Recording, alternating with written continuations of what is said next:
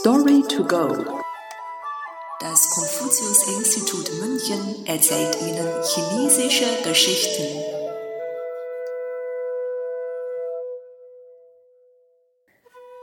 Neue Generationen übertreffen die alten. Ho Sheng Ke Wei.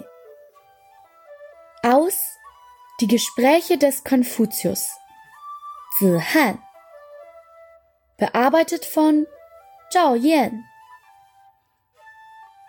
Zur Zeit der Frühlings- und Herbstannalen traf Konfuzius auf seiner Reise um die Welt ein sehr besonderes Kind.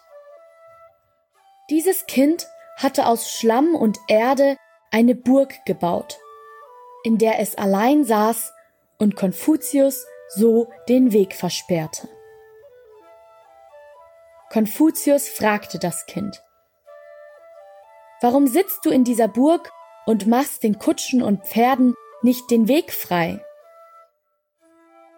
Das Kind antwortete, Ich kenne nur, dass Kutschen um eine Stadt herumfahren, habe aber noch nie davon gehört, dass eine Stadt den Kutschen Platz machen muss.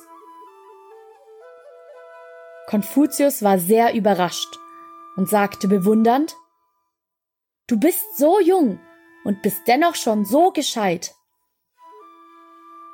Das Kind erwiderte darauf, Ich habe gehört, dass Fische drei Tage nach dem Schlüpfen schon schwimmen können, Kaninchen drei Tage nach der Geburt schon hopsen können und Fohlen nach drei Tagen schon ihrer Mutter hinterherlaufen können. Das sind alles Naturgesetze. Was hat das denn mit dem Alter zu tun?